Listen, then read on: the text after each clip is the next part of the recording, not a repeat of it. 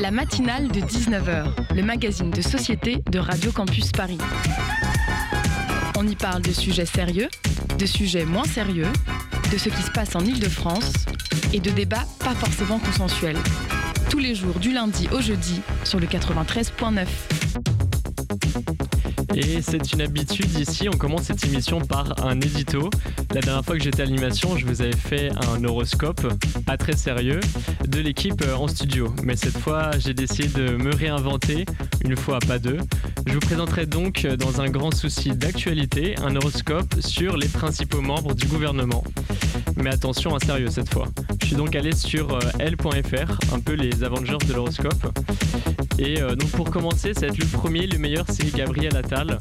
Comme euh, tous les poissons, s'il est célibataire, vous ne vous sentez pas au top et vous doutez de votre charme. À deux, la paix pourrait être perturbée par quelques remous émotionnels. Il s'agira de ne pas se laisser problème, de ne pas laisser problème s'accumuler. Notre bélier préféré du gouvernement, c'est bien sûr Bruno Le Maire. À deux, vous prenez totalement conscience de l'importance que votre partenaire tient dans votre existence. Pour les célibataires, la période est très favorable pour une rencontre inoubliable. Gérald Darmanin, lui, euh, il est balance. Côté amour, l'ambiance est au beau fixe. Célibataire, vous vous délectez de quelques jeux de séduction et du badinage sans obligatoirement chercher autre chose. À deux, vous faites preuve de hardiesse dans une relation que vous entretenez avec votre moitié et vous dégagez un certain éclat. Et comme ça, ça va, comme ça va, pardon, comme ça commence à devenir long, on va finir par, euh, par Rachida Dati, donc la nouvelle ministre de, de la Culture. Pour les amoureux, n'ayez pas peur de laisser le quotidien vous emmener vers des échanges plus profonds. Quant aux célibataires, vous cherchez des frissons au début, la séduction, de petits messages craquants. Prenez garde cependant à ne pas vous céder trop rapidement. C'est euh, seulement à la fin de l'écriture de cet édito que j'ai capté que c'était un horoscope du love. C'est pas plus mal, souhaitons du love à tout le monde et c'est parti pour la matinale.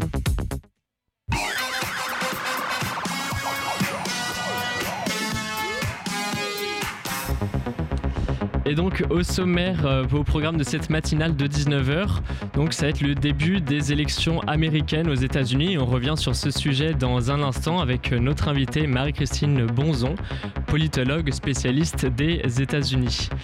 En deuxième partie euh, d'émission, Hugo recevra Victor Montfort, Marie Archambault et Anna Douchevski pour euh, le festival, le, de le Daft Punk Festival. Pardon la matinale de 19h sur Radio Campus Paris. Euh, donc euh, bonsoir euh, Marie-Christine Bonzon, est-ce que, est que vous nous entendez Bonsoir. Oui, bonsoir. Donc vous êtes, je vais, je vais vous, vous présenter avant de, lancer l'interview. Vous êtes donc politologue, journaliste et spécialiste des États-Unis. Donc vous avez été en poste à, Washington pendant près de, de 30 ans et donc, euh, vous avez été journaliste et présentatrice à Voice of America, à la BBC, puis comme correspondante aussi à la BBC. Et euh, vous avez couvert donc cinq présidents américains, de George Bush père à Donald Trump, et pas moins donc de sept élections présidentielles. On est très heureux et heureuse de vous, de vous accueillir ce soir pour euh, voilà, vous poser quelques questions. Et donc, je vais, je vais laisser mes, mes collègues Hugo et Constance faire l'interview pour comprendre ce sujet. Merci beaucoup. Bonsoir. Bonsoir. Bonsoir. Euh, donc, euh, vous venez euh, dans la matinale de Radio Campus Paris ce soir pour nous parler surtout du grand retour de Trump, puisque les primaires républicaines pour l'élection présidentielle ont débuté lundi 15 janvier, donc hier dans l'Iowa, avec l'organisation d'un caucus. Alors, est-ce que déjà vous pouvez nous expliquer ce qu'est un caucus, puisque chacun des États a le choix d'organiser soit une primaire, soit un fameux caucus? Qu'est-ce que c'est? Quelle est la différence? Quels sont les enjeux? Oui, alors on va rentrer peut-être un petit peu dans la mécanique d'une présidentielle américaine, si vous voulez, avant que je vous dise ce qu'est un caucus par rapport à une primaire, euh, techniquement parlant. Euh, une, euh, une élection présidentielle aux États-Unis, il faut bien comprendre qu'il y a deux courses. Hein. D'abord, il y a la course à l'investiture du parti pour lequel vous êtes candidat. c'est ce qui vient de commencer hier du côté républicain avec le caucus de l'Iowa. et puis ensuite, après l'été, après le congrès d'investiture des partis, ce qu'on appelle la convention en mauvais, français, euh, après l'été, à partir de septembre, commencera ce qu'on appelle aux États-Unis l'élection générale, la campagne pour l'élection générale, c'est-à-dire euh, le scrutin qui va arriver le 5 novembre prochain, auquel se présenteront uniquement les candidats euh, investis par leur parti officiellement lors des congrès d'investiture. Donc, vous voyez, c'est plusieurs scrutins. et, c'est surtout ce qu'il faut comprendre également aux États-Unis. On est dans un État fédéral. Donc, vous avez une élection présidentielle qui n'est pas une élection organisée au niveau national, mais c'est une espèce de collection de scrutins organisé au niveau local, c'est-à-dire dans les États de la fédération, les 50 États de la fédération, plus mon ancienne ville de résidence, la ville de Washington, qui est la capitale du pays, le district de Columbie. Alors, ce qui a commencé hier, c'est la course à l'investiture du Parti républicain euh, et avec un caucus. Alors le caucus euh, qui s'est déroulé dans l'Iowa hier, c'est tout simplement une sorte de réunion plusieurs réunions qui ont lieu à travers l'État d'Iowa dans lesquelles les électeurs euh, républicains, puisque ce caucus est réservé aux électeurs républicains, les électeurs républicains qui le souhaitent, ce ne sont pas tous qui y vont, euh, c'est surtout des militants, des gens extrêmement motivés. Euh, hier soir, on a eu à peu près 189 000 euh, participants à ces caucus à travers l'État d'Iowa. Et ce sont des gens qui se réunissent, ça peut être chez un particulier, ça peut être dans une église, ça peut être dans une salle de sport, euh, chez, chez, le maire, euh, ce genre de trucs. Et à ce moment-là, bah, tout le monde parle ensemble du candidat, ça peut être extrêmement informel. Et surtout, dans un caucus, et c'est en quoi cela est différent aussi euh, d'une primaire stricto sensu, comme il va se dérouler la semaine prochaine dans le New Hampshire, sur, euh, dans un État de, Nouvelle-Angleterre aux États-Unis. Eh bien, euh, dans un caucus, les gens votent à main levée ou votent à voix haute alors que dans le cadre d'une primaire, on est vraiment dans le contexte, dans le scénario d'un scrutin comme vous et moi en connaissance, c'est-à-dire il y a un bulletin de vote et on vote en secret.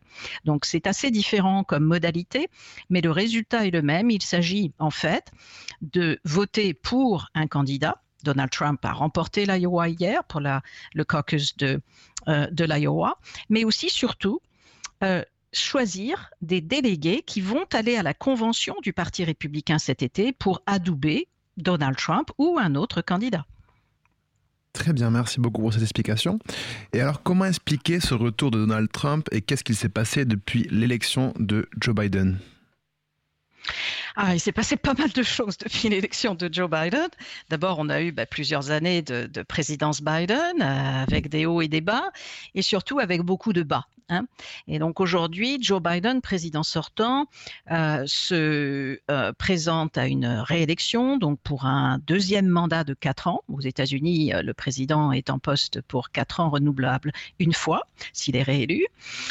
mais c'est un président extrêmement affaibli pour différentes raisons. Alors tout le monde parle de son âge, mais en fait, quand les Américains disent qu'ils sont préoccupés par l'âge euh, de Joe Biden, ils parlent un petit peu de ses pannes cognitives, si vous voulez, des incidents qu'ils peuvent voir quasiment chaque semaine dans lesquels euh, M. Biden ne se montre pas euh, dans la maîtrise de, de, tous ses moyens, si vous voulez.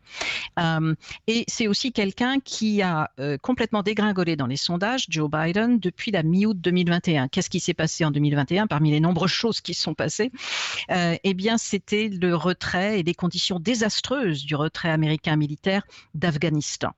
Depuis cette date, la courbe des satisfaits a croisé celle des mécontents au bénéfice des mécontents. Et depuis, Joe Biden est un président qui n'a jamais retrouvé une majorité de satisfaits par rapport aux mécontents. Ce sont les mécontents qui dominent depuis la mi-août 2021. Aujourd'hui, Joe Biden est le président américain le plus impopulaire depuis Jimmy Carter. C'était un président qui était en poste de 76 à 1980. Euh, alors, il s'est passé beaucoup de choses du côté également de Donald Trump pendant depuis 2021. D'une part, on sait que Donald Trump a encouragé l'assaut contre le Capitole de certains de ses partisans qui se trouvaient à Washington et qui ont tenté euh, d'entrer dans le Capitole pour ralentir ou empêcher la certification des résultats de la victoire de Joe Biden au scrutin de 2020. Euh, un événement majeur, bien sûr, dans l'histoire des États-Unis qui s'est déroulé devant les caméras, comme vous le savez, du, du monde entier à travers travers les caméras de sécurité et les caméras des, médias qui étaient sur place. un jour lamentable. Et depuis, Donald Trump n'est jamais sorti de la scène politique. Il a toujours été très actif. On le voyait moins ici de notre côté de l'Atlantique, mais il a toujours été très actif et il est actif et en campagne, effectivement, depuis maintenant plus d'un an, puisqu'il s'est déclaré officiellement euh, pour un euh, candidat pour un second mandat euh, non consécutif en novembre 2022 juste après les élections législatives de mi-mandat. Monsieur Biden, lui, s'est présenté officiellement en avril 2023. Donc, vous voyez que cette campagne présidentielle, eh bien, ce sera essentiellement la plus longue de toute l'histoire des États-Unis. Elle, elle, démarre de plus en plus tôt, malheureusement. mais là, ça sera un record puisque ça va faire deux ans de campagne. Et euh, est-ce qu'on peut euh, attendre beaucoup de, rebondissements pour cette campagne euh, de, deux ans? Oui, elle en a déjà eu beaucoup des rebondissements. On le sait l'année dernière, en 2023, avec les différents chefs d'inculpation 91 qui ont été retenus contre M. Trump dans le cadre de différentes affaires, les affaires les plus lourdes pour lui, potentiellement étant l'affaire relative justement à son rôle potentiel dans euh, ce qui s'est passé le 6 janvier 2021 au Capitole à Washington, euh, et l'autre affaire également très dangereuse pour lui, surtout sur le plan politique et sur le plan de son soutien parmi euh, certains électeurs, eh bien c'est l'affaire concernant les documents classés défense que M. Trump a l'issue de son mandat, en quittant la Maison-Blanche, avait euh, empaqueté ou fait empaqueter et euh, amené dans sa résidence luxueuse de Mar-a-Lago en Floride. Hum, vous le dites, Donald Trump fait l'objet de beaucoup de procès. Est-ce qu'on est uh-huh. sûr qu'il va être éligible dans tous les États? Alors, il y a deux décisions qui ont été prises euh, euh, à la fin de l'an dernier, 2023.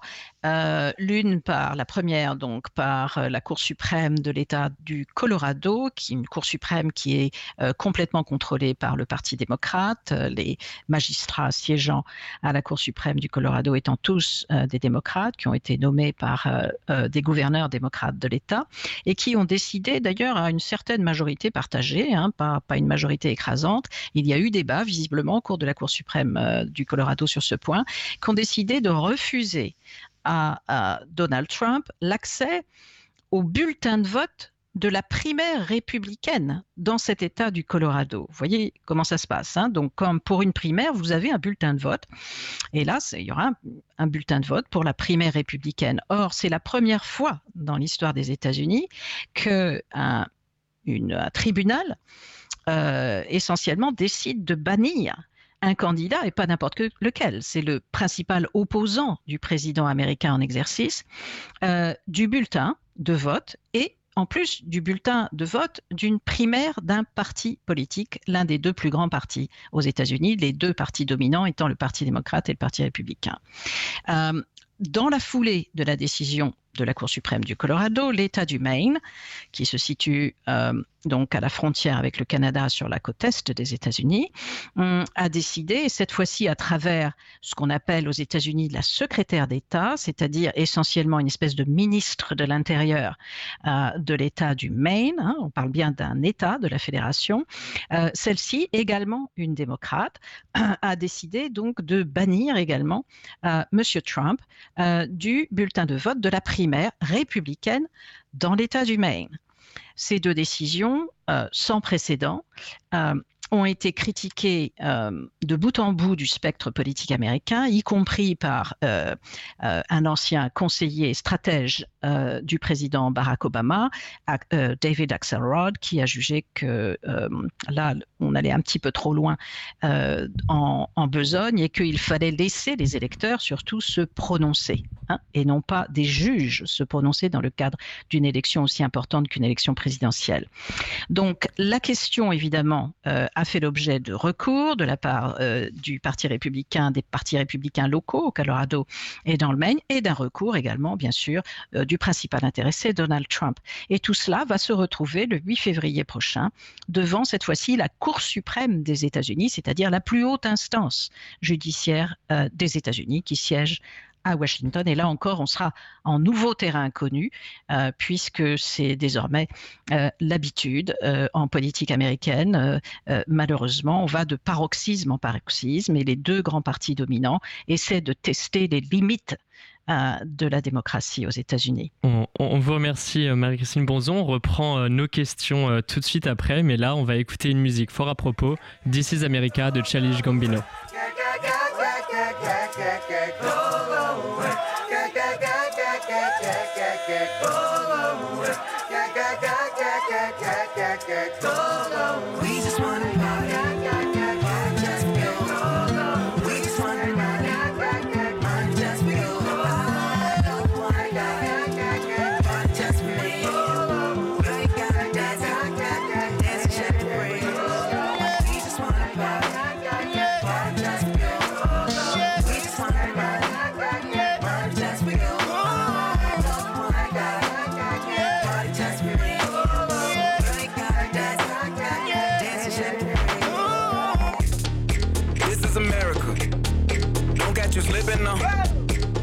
You slipping now.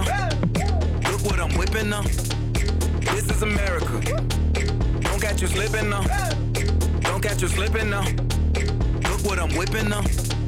This is America. Don't catch you slipping now. Look how I'm living now. Police be tripping now.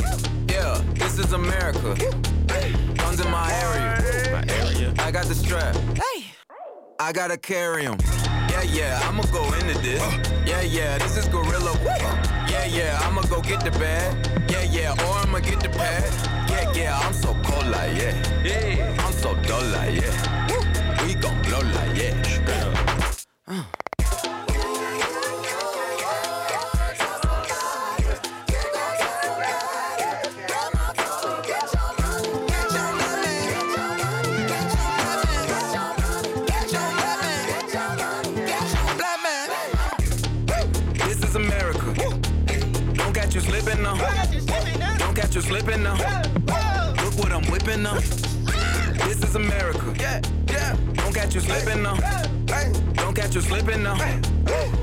I'm whipping them. Look how I'm kicking now. I'm so fitted. I'm on Gucci. I'm so pretty. Yeah, yeah. I'm gonna get it. Watch me move. This is Sally. That's a tool. Yeah. On my Kodak. Black know that. Yeah, know that. Get it, get it, get it, get it, get it. Yeah. Hundred bands, hundred bands, hundred bands. Contraband, contraband, contraband. contraband. I got the plug on who a hawker. Whoa. They gonna find you like Paco. Blow. America. I just checked my follow and listen. You motherfuckers owe me. Grandma told me, get your money, black man. Black man.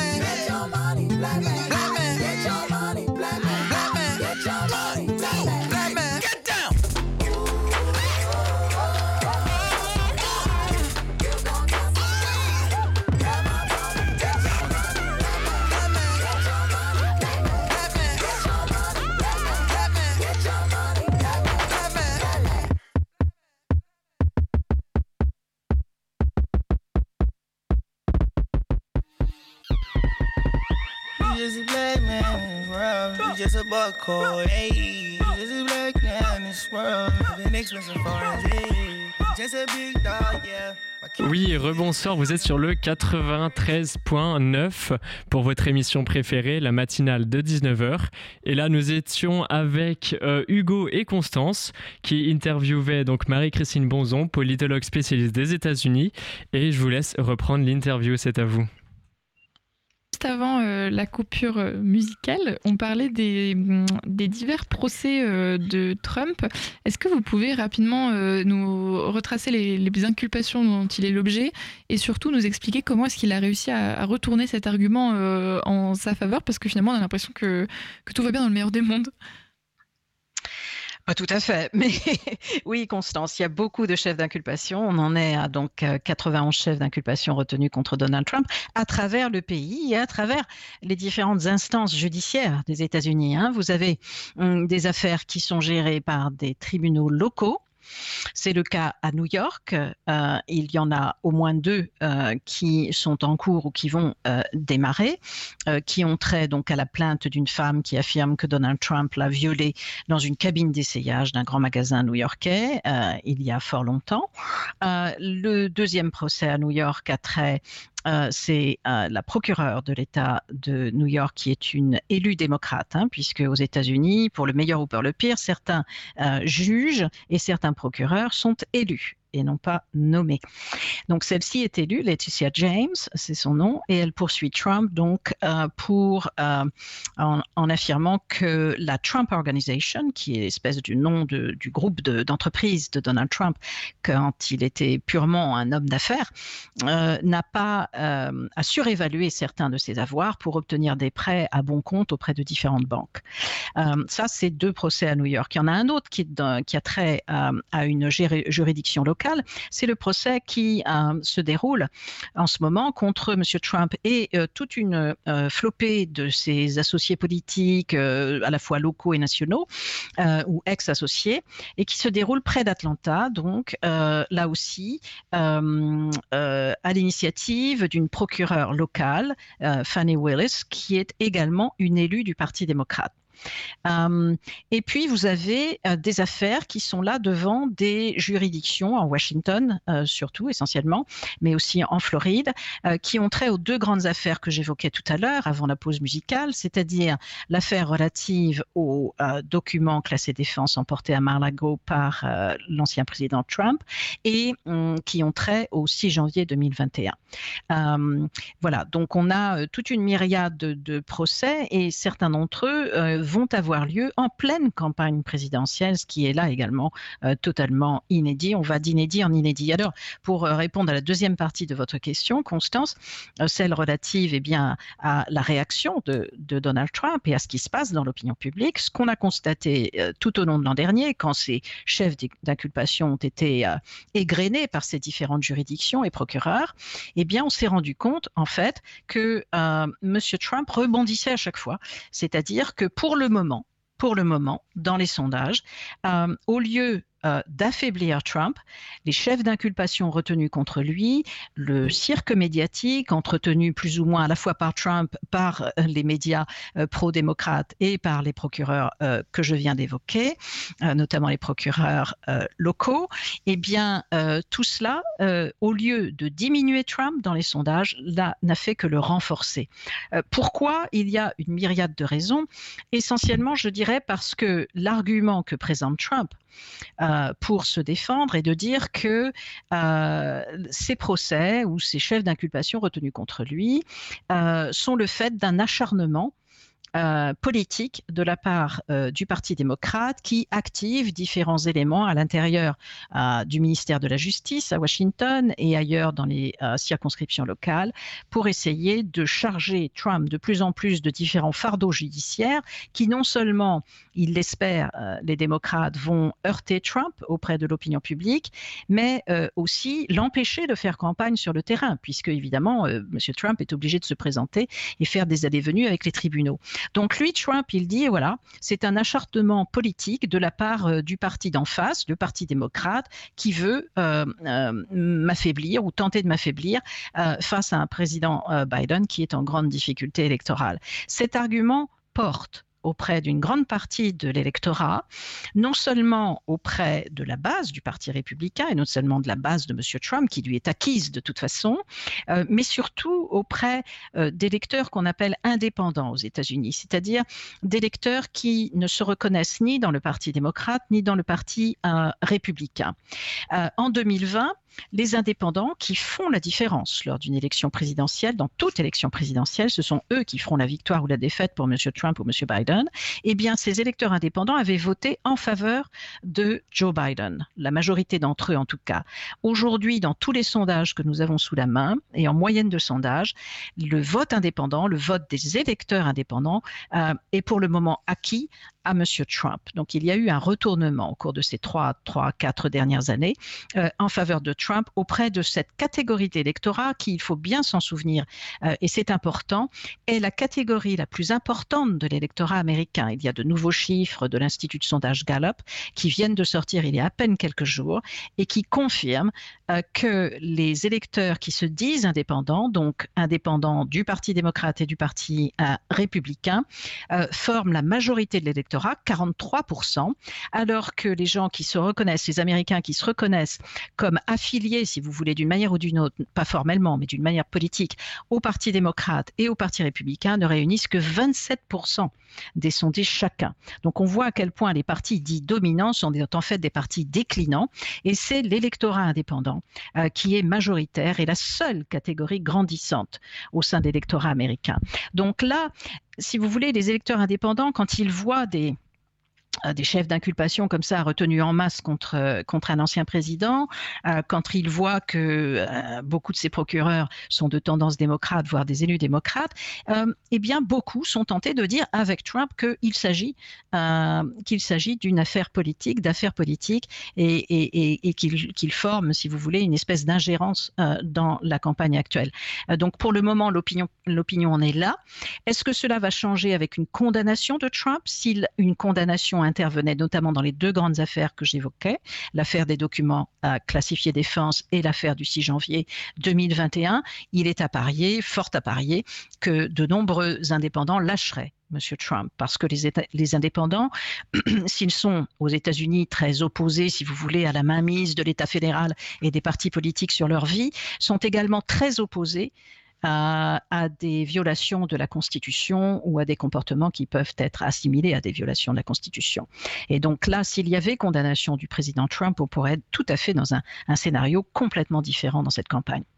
Et pourtant, Donald Trump n'est pas seul dans la course républicaine. Il est suivi par Ron DeSantis et Nikki uh-huh. Haley, ses principaux concurrents. Est-ce qu'ils sont réellement dangereux pour l'ancien président et parce que pour autant, il est donné favori pour l'instant? Euh, oui, alors, euh, M. Trump n'est pas seul dans le camp républicain, il est très dominant dans le camp républicain. On s'en est aperçu à nouveau dans l'Iowa, où il a remporté euh, haut la main les caucus d'hier soir.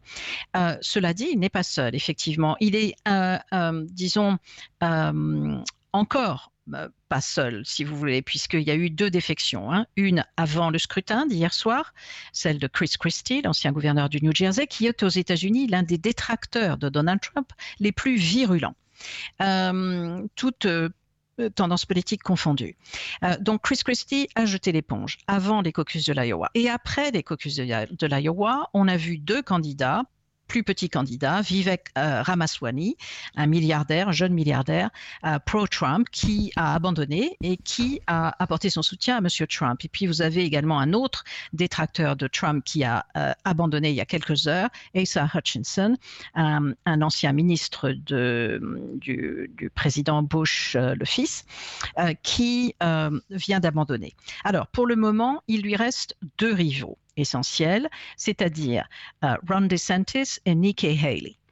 Euh, Ron DeSantis est un rival moins dangereux pour Donald Trump que Nikki Haley. Pourquoi? Parce que Ron DeSantis, le gouverneur actuel de Floride, euh, a raté essentiellement sa campagne jusqu'à présent. Il est parti trop tôt dans cette campagne. Il est parti au tout début de l'an dernier, 2023. Euh, deuxièmement, il n'a jamais fait véritablement la transition entre être une figure politique locale en Floride, un grand, État bien sûr, mais quand même un des États, euh, et puis euh, être une figure nationale. Euh, et surtout, sur le plan stratégique, sa grande erreur à Ron DeSantis jusqu'à présent a été d'aborder cette campagne comme quelqu'un qui fait du Trumpisme sans être Trump, sans avoir les casseroles que Trump traîne derrière lui, si vous voulez, et donc de se présenter depuis la droite de Donald Trump. Or, on sait que Donald Trump a amené le Parti républicain pas mal à droite déjà. Donc, il y a très peu de place entre Donald Trump et la droite de la droite du Parti républicain, si vous voyez ce que je veux dire. Donc, M. DeSantis est dans un endroit très étroit du Parti républicain. Il a fait un bon score hier, il a fini deuxième. Euh, c'était mieux que ce que prédisait euh, ou on laissait entendre les sondages, euh, mais mais il, la prochaine étape, le New Hampshire, lui est très défavorable. Hein. Et donc Nikki Haley apparaît pour le moment comme la principale alternative à Donald Trump. Pourquoi? Parce que Nikki Haley, elle, se présente vers le centre du parti euh, républicain, euh, qu'elle a des propos très acerbes contre M. Trump, mais toujours présentée d'une manière très diplomatique. C'est une ancienne diplomate. Elle a représenté d'ailleurs l'administration Trump, les États-Unis, de M. Trump euh, à l'ONU. et elle est une excellente, excellente oratrice. Actuellement, elle réunit le soutien de très nombreux républicains qui sont anti-Trump. Il y en a beaucoup qui ne se reconnaissent pas dans Trump au sein du Parti républicain, qui d'ailleurs considèrent que M. Trump vient du Parti démocrate initialement, qu'il est devenu indépendant ensuite et que ce n'est que juste avant sa campagne de 2016 qu'il est devenu républicain. Donc il y a toujours une petite méfiance quand même envers M. Trump euh, chez certains électeurs républicains. Donc elle, elle a le soutien de ces républicains-là qui sont anti-Trump. Et puis elle a le soutien également euh, d'indépendants. Or, les électeurs indépendants, et c'est là la différence aussi entre l'Iowa et le New Hampshire, on parlait de la formule du caucus en tout début d'émission et puis de la formule de la primaire stricto sensu. L'autre grande différence, c'est que dans le New Hampshire, on a affaire à ce qu'on appelle aux États-Unis une primaire ouverte, c'est-à-dire que c'est une primaire dans laquelle les électeurs indépendants vont pouvoir voter avec les électeurs républicains. Ça change complètement la donne, si vous voulez. Ce n'est plus du tout le même scrutin qu'en Iowa. Et donc, on a une Nikki Haley qui peut prétendre faire un très bon score, peut-être être deuxième cette fois-ci, et non pas troisième comme en Iowa, et peut-être être assez euh, près de Trump, sinon battre Trump en New Hampshire. Ça serait mmh. évidemment, euh, si elle le battait dans le New Hampshire, ça relancerait complètement à les, données du jeu dans le camp républicain. Oui, bah, on, vous remercie. On aurait encore plein de questions à, vous poser, mais on est désolé, on n'a plus de temps. Donc on, vous remercie. Merci à vous, donc Marie-Christine Bronzon. Donc euh, pour rappel, vous êtes politologue et, spécialiste des, États-Unis. Et donc euh, tout de suite, euh, un, moment de, de, poésie, mais d'abord écoutons Antenne de l'artiste Kraftwerk.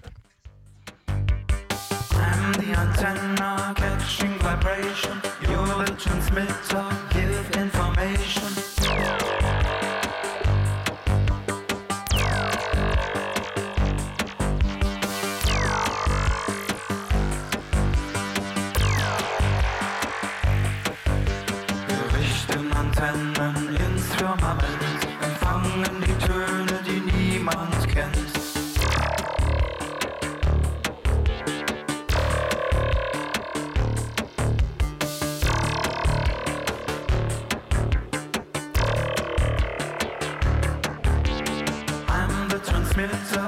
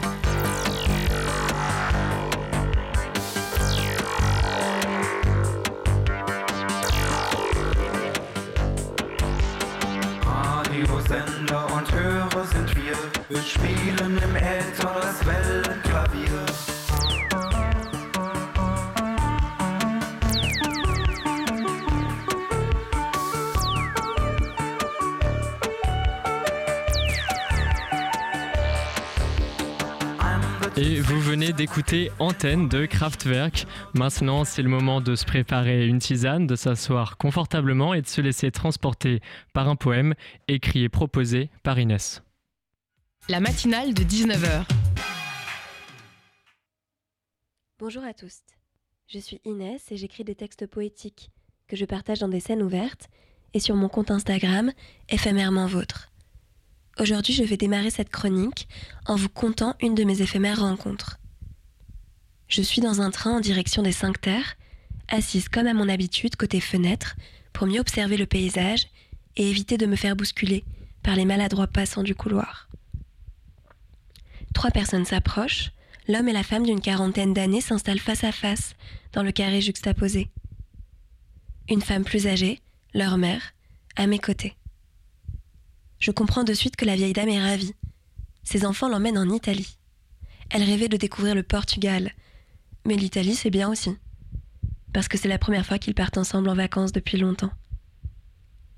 Pendant les trois heures de trajet que nous avons partagées, son fils et sa fille ont chacun leur tour enchaîné de longs monologues, pendant que leur mère, à deux doigts du torticolis, les observait déblatérer. Elle semblait faire partie d'un autre monde, celui de l'autre côté du couloir, duquel elle n'émergeait que lorsque sa fille la réprimandait, pour vouloir enlever ses chaussures, grignoter un morceau ou respirer probablement trop fort. Ça m'a interrogée sur la place que l'on confère à nos aînés. Je n'ai plus que mes grands-parents maternels. Mon grand-père lève, lave, coiffe, habille, nourrit ma grand-mère tous les matins avant que leur aide à domicile n'arrive. Il se dépêche et presse ma grand-mère pour qu'ils aient le temps de discuter avec elle autour d'un café. Même s'ils nous ont gardés petites et parfois même emmenés en vacances chez ma tante, ils ont toujours vécu loin, et les moments partagés se cantonnent à Noël et à l'été lors de notre week-end familial annuel. L'année dernière, au tirage au sort de Noël, j'ai tiré ma grand-mère. J'ai cherché quoi lui offrir, j'ai même appelé mes grands-parents, ce que je fais rarement, et je leur ai demandé quels étaient leurs rêves.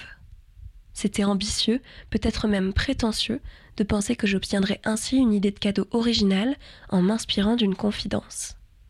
Mon grand-père a répondu Mais à notre âge, on n'a plus de rêves, on n'en a plus besoin.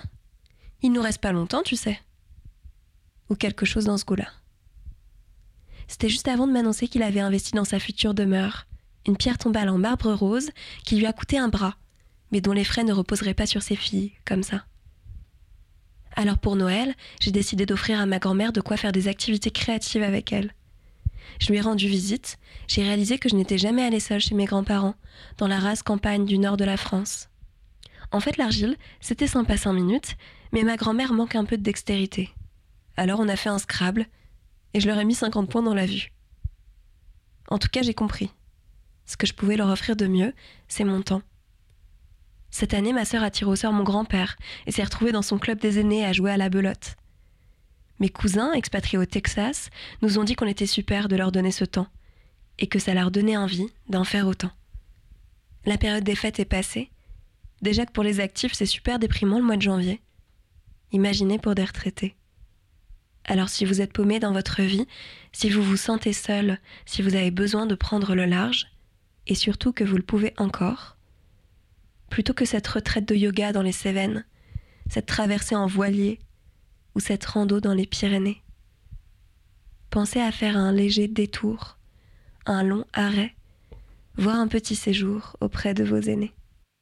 Et c'est l'heure de reprendre ses esprits et d'écouter maintenant Hugo nous parler du Dofunk Festival avec Victor Montfort, Marie Archambault et Anna Douchevski, membres de l'assaut L'oreille de Dauphine. C'est à vous, je vous laisse. Ah, très bien, Ravi d'être là. Très bien, mais également. Alors pour commencer, qu'est-ce que le Dauphin Festival? Alors le Dauphin Festival, c'est un festival de funk qui a lieu depuis euh, maintenant 15 euh, ans euh, au sein de l'Université Paris-Dauphine. chaque année, on programme trois artistes du coup de funk et un DJ qui vient faire les changements de plateau avec des DJ sets entre chaque artiste. Ça a lieu de 18h45 à minuit et cette année, ce sera le 10 février. Ok, alors pourquoi vous avez rajouté le préfixe do avant funk? Tout simplement parce que ça a lieu à Dauphine. Donc euh, voilà. Eh oui, j'aurais dû le voir venir. Et euh, qui est-ce qui est programmé cette année alors? Alors on a trois groupes. c'est notre équipe de programmation donc, qui nous a dégoté des petits artistes de partout en France. donc on va commencer par Deux Velours. Donc c'est un groupe qui nous vient de Toulouse. On aura aussi Mac and the Keystone qui nous vient de Touraine. Et enfin, pour finir en beauté, on aura Alphonse La Nuit qui nous, vient de, qui nous viennent tous les sept de, Rennes. Très bien. Et euh, c'est sur une soirée, c'est ça? C'est ça, une soirée euh, dans Dauphine, donc l'occasion de faire la fête dans une fac, ce qui est euh, assez sympa. Et depuis combien de temps ce concept existe-t-il? Ça fait du coup, ça fait 15 ans, c'est notre, c'est la 15e édition. Il y a eu donc du coup une période où elle a pas, ça n'a pas eu lieu pendant le, le, Covid et ça fait donc trois ans qu'on reprend à fond du coup ce, ce projet. Et comment est-ce que vous avez eu l'idée de ce projet? De base, c'était à 15 ans, je suppose, ça fait longtemps, mais... Euh, bah, en fait, euh, la, le concept de l'association, c'est de proposer des, des, festivals euh, qui, sont, qui restent accessibles, qui font aussi découvrir de, de nouveaux artistes, surtout le, surtout le Do-Funk, où on essaye vraiment d'avoir des, des, groupes qui ne sont pas forcément connus de tous, mais qui, qui, qui permet d'avoir vraiment un festival accessible pour les étudiants, pour, euh, pour tous les gens qui souhaitent venir faire la fête dans une, dans une fac. Oui, euh, l'âme un petit peu de l'assaut, c'était de ramener euh, de, de, la culture qui est peu connue ou peu écoutée, du coup, vu qu'on fait de la musique, dans une université à bas prix. Donc le Do-Funk est un petit peu notre marque de fabrique. C'est ça, mais combien est-ce qu'il coûte les tickets d'entrée ainsi que les consommations? Euh, alors, on a des tickets d'entrée à 10 euros en ligne et 11 euros sur place. Et euh, les boissons, c'est 4 euh, euros la pinte de blonde, 5 euros IPA, 2 euros les softs. Donc voilà. Et c'est tentant. on rappelle que l'abus d'alcool est dangereux pour la santé. Mais il y a beaucoup d'artistes émergents, mais j'ai vu que vous avez eu aussi un moment l'impératrice crois que c'était l'année dernière, il y a quelques années. Oui, il y a euh, deux ans, je crois. Non, non c'était euh, en 2015 ou en 2016. Mm. Donc une, bon, moi, j'étais pas du tout encore à l'université à cette époque-là.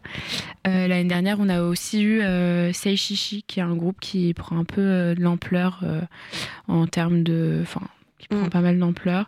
Et on avait aussi Access Crew, qui était un super groupe aussi, qui nous venait aussi de Toulouse et qui, pour le coup, nous a vraiment genre retourner l'amphithéâtre où le festival a lieu. Donc euh, pour ça, on est très reconnaissant aussi. Et donc vous, vous êtes des passionnés de fêtes, de musique euh Alors euh, à, l'oreille, vraiment, on a, on a vraiment tous du coup la passion commune de, la musique qui nous, qui nous unit dans cette association. Et on est dans cette asso surtout pour du coup pour mettre en place du coup ce, ces, festivals, ces, festivals. et euh, et euh, parce qu'on en fait plusieurs, hein, des festivals, on n'en fait pas qu'un. J'allais y venir. Ouais. Euh, et, et, du coup, c'est cette passion commune qui nous réunit tous et, de pouvoir créer cet événement qui est le Do-Funk, par exemple, c'est vraiment quelque chose de, de, magique, de hyper beau et une expérience humaine vraiment magnifique. Ouais, je pense que ce qui est bien de rajouter aussi, c'est que ce qui nous réunit tous, c'est qu'on aime la musique, mais on n'a pas du tout forcément les mêmes goûts. Mm. Et, euh, et, on fait pas du tout de, sélection à ce niveau-là euh, sur euh, les personnes qui font partie de l'association. Euh, chacun vient avec ses propres goûts musicaux et en fait, ce qui nous rassemble, c'est un petit peu de vouloir faire découvrir des trucs à d'autres gens, de la bonne musique et, et de se partager tout ça tous ensemble au sein de l'asso. D'accord, du coup, c'est une asso qui est étudiante, mais est-ce qu'elle est ouverte seulement aux étudiants de Dauphine ou c'est ouvert à tout? Alors, elle est ouverte aux étudiants de PSL, euh, étant donné que Paris fait partie de Paris Sciences Lettres, euh, Paris Dauphine fait partie de Paris Sciences Lettres. Mhm. Donc on se limite pas du tout euh, aux étudiants de Dauphine, même si la majeure partie des, des associatifs font partie de Dauphine. on prend aussi des, des membres qui, qui, sont dans PSL, mhm. dans d'autres facs. Ok. Et vous le disiez un instant, Victor, vous produisez aussi d'autres festivals. lesquels? Alors, euh, on en a un deuxième qu'on va faire cette année. C'est, euh, ça va être le MRN, c'est Music to Rock the Nation. Et euh, ça, c'est un festival beaucoup plus axé musique, musique monde, voilà. Reggae, dub, et on, on, essaie du coup de le relancer parce qu'il n'a pas eu lieu depuis le Covid. Et, donc c'est un process dans lequel on s'investit à, fond pour faire renaître vraiment un festival, ce qui n'est pas une mince affaire. Mais euh, on a très bon espoir que, que ça se passe. Euh, du coup, euh, du coup il faut s'attendre au meilleur, en tout cas pour, pour le MRN, enfin pour le retour du MRN cette année de la part de l'oreille. Ok, ben on y croit, on est fort derrière vous. Est-ce qu'il y aura également trois artistes et des artistes émergents du coup? Euh, Alors le MRN, c'est un peu différent euh, dans le sens où cette fois-ci, on est plus sur du 5 à 8 artistes. Ça dépend en fait de la configuration. cette fois-ci, il y a deux scènes. Et là aussi, il y a des DJ. Donc euh, souvent, c'est à peu près 4 DJ et puis après 5 à 8 artistes selon la programmation, selon les, la durée des, des sets. Et on est euh, du coup euh, aussi sur un festival qui est en extérieur, qui traditionnellement a lieu dans la cour de Dauphine. Sauf que c'est un peu compliqué à, organiser maintenant, puisque Dauphine est donc en, gros travaux. Donc euh, la cour est complètement impraticable. Et donc on essaye justement de, relancer ça dans un nouveau lieu, qui pour le moment est, reste secret. reste secret, on ne le dévoilera pas ce soir. et et donc, euh, et donc oui, c'est en termes d'artistes, on, cherche plutôt euh, cette fois-ci des choses qui sonnent un peu plus familiers, en tout cas euh, pour, pour les gens qui, qui viennent. Mm. qui, qui, ça sera toujours dans une optique de découverte aussi, mais avec des, des, des têtes d'affiche cette fois-ci un petit peu plus retentissantes. En tout cas, voilà. C'est un festival qui a lieu de 14h à minuit. Euh, et qui a lieu normalement sur deux scènes en fait. Donc euh, on fait alterner les groupes de musique sur les deux scènes. Euh, ce qui est vraiment beaucoup plus complet. On a aussi un village associatif dans lequel on invite plein d'assauts qui ont des stands où ils ramènent de la bouffe, ils la vendent aux festivaliers. on reste sur la même gamme de prix avec des tickets d'entrée juste un tout petit peu plus chers vu que le festival est plus long, mais, mais qui reste toujours hyper accessible. Ok, je vais tout faire pour avoir la localisation avant la fin de l'interview. Euh, mais du coup, j'imagine que c'est une grosse machine, l'association. comment est-ce qu'on organise ces festivals et combien vous êtes? Euh, Alors, on est, euh, bah, on, est, on est environ une quarantaine, une cinquantaine dans l'association. Des actifs en tout cas. Ouais. aussi, c'est pas négligeable, on est quand même aidé par les anciens de l'association qui restent quand même assez présents mm. pour nous aider tout au long des festivals. Mhm. Et euh, bah, c'est en effet une grosse machine. Euh, euh, on, a toute une journée, en fait, on, on prépare Dauphine pour le festival, on, prépare la scène aussi, on fabrique les propres fonds de scène pour, pour le festival. tous ensemble, en fait, on peint du coup un très beau fond de scène, vraiment. D'ailleurs, ça arrive. Et Ouais, c'est un petit peu un festival euh, fait main. En fait, plus globalement, on fonctionne avec euh, des euh, personnes qui ont des respos à l'année. Donc, typiquement, Victor, qui est responsable des partenariats de tous les festivals qu'on fait à l'oreille. Après, on a des responsables de programmation, de com. Donc, tous ces, toutes ces responsabilités à l'année. Plus, on a des respos au festival. Donc là, ça va plus être ceux qui vont tenir les bars, les restos, etc. Et donc, on fonctionne comme ça pour que tout le monde ait un petit peu sa main à donner dans le festival. Et on essaye de vraiment faire tout tout nous-mêmes. Euh, à part euh, la seule chose qu'on délègue en dehors de l'assaut, c'est euh, les graphismes. Donc tout ce qui est affiche, bannière de l'événement, etc. Ça, on le délègue à un graphiste. mais sinon, on essaie de tout faire nous-mêmes. Ok. Et je crois que vous avez aussi un engagement humanitaire puisque chaque année, vous parrainez un projet qui vous tient à cœur. C'est quoi cette année euh, alors cette année, on parraine Utopia 56. Donc euh, c'est une association qui est euh, assez connue, assez médiatisée. Peut-être que vous en avez déjà entendu parler, mais donc qui vient en aide aux personnes sans papier. donc on essaie de les faire intervenir dans l'assaut pour qu'elles aient un peu plus de valeur. Et nous, ce qu'on fait donc, c'est que à la fin de notre année universitaire, on leur reverse tous les bénéfices qu'on a fait pendant l'année grâce grâce aux événements. Eh ben, c'est super sympa. Eh ben, merci beaucoup d'avoir été avec nous, Victor Montfort, Marie Archimbo et Anna Douchevski. merci à vous. Exactement. Bon bah merci, merci, de nous avoir présenté ça. Et puis bah Hugo, tu, tu, restes avec nous et tout de suite euh, on va écouter donc un matin de De Velours, une superbe musique au programme du Dauphin Festival.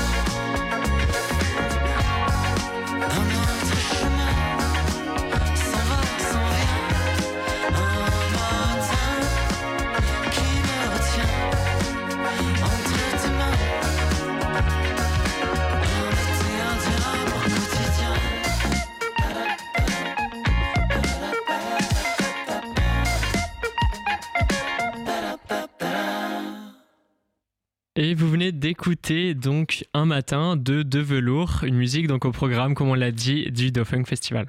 La matinale de 19h sur Radio Campus Paris. Et tout de suite, on est bah, avec Hugo, décidément, encore et toujours toi, mais cette fois, tu vas pas nous parler de musique ou d'élections américaines, mais du nouveau gouvernement français, c'est bien ça? Eh oui Arrêtez tout, arrêtez tout, il y a un nouveau gouvernement. Le Premier ministre est gay, c'est fantastique, quelle évolution. Arrêtez tout, il y a plus, y a plus de femmes dans les, ministères principaux, dits ministères régaliens. En France, cela correspond au ministère des Armées, au ministère de l'Intérieur, au ministère de la Justice, au ministère des Affaires étrangères et au ministère de l'Économie et des Finances. Avant, sous le gouvernement Borne, on avait bah, déjà Elisabeth Borne à Babette et puis Catherine Colonna au ministère des Affaires étrangères. Katoche revient Et maintenant, à plus, plus que des garçons. Et plein de garçons n'ont pas bougé. Ah ben ça, ils sont peinards. Et pourtant, ministre de l'Intérieur, coucou Manu, procès. Ministre de la Justice, coucou Morico, procès. Ministre des Armées, coucou Seb, procès. Secrétaire d'État à la francophonie, personne ne sait ce que c'est. Chrisou, personne ne sait qui c'est non plus. Procès quand même. Eh, eh, vous avez vu les ministères où il y a des armes et de la bagarre? Eh ben c'est que pour les garçons. Eh ben non, les filles, c'est la santé, c'est la culture. Ah putain, Rachida Dati Bon, mais elle, elle était en procès, mais c'était en 2021. Elle a croisé le petit Nicolas. Enfin, ils ont tous croisé le petit Nicolas. En fait, ils prennent pour les JO. Ils font de la course relais, c'est la seule explication plausible. Tiens, prends le bâton, Eric. À toi. Merci, Manu. Ok, j'arrive, monsieur le juge. Ah, Thierry, c'est toi. Barbecue dimanche? Allez, à dimanche. Putain, ça m'énerve l'impunité.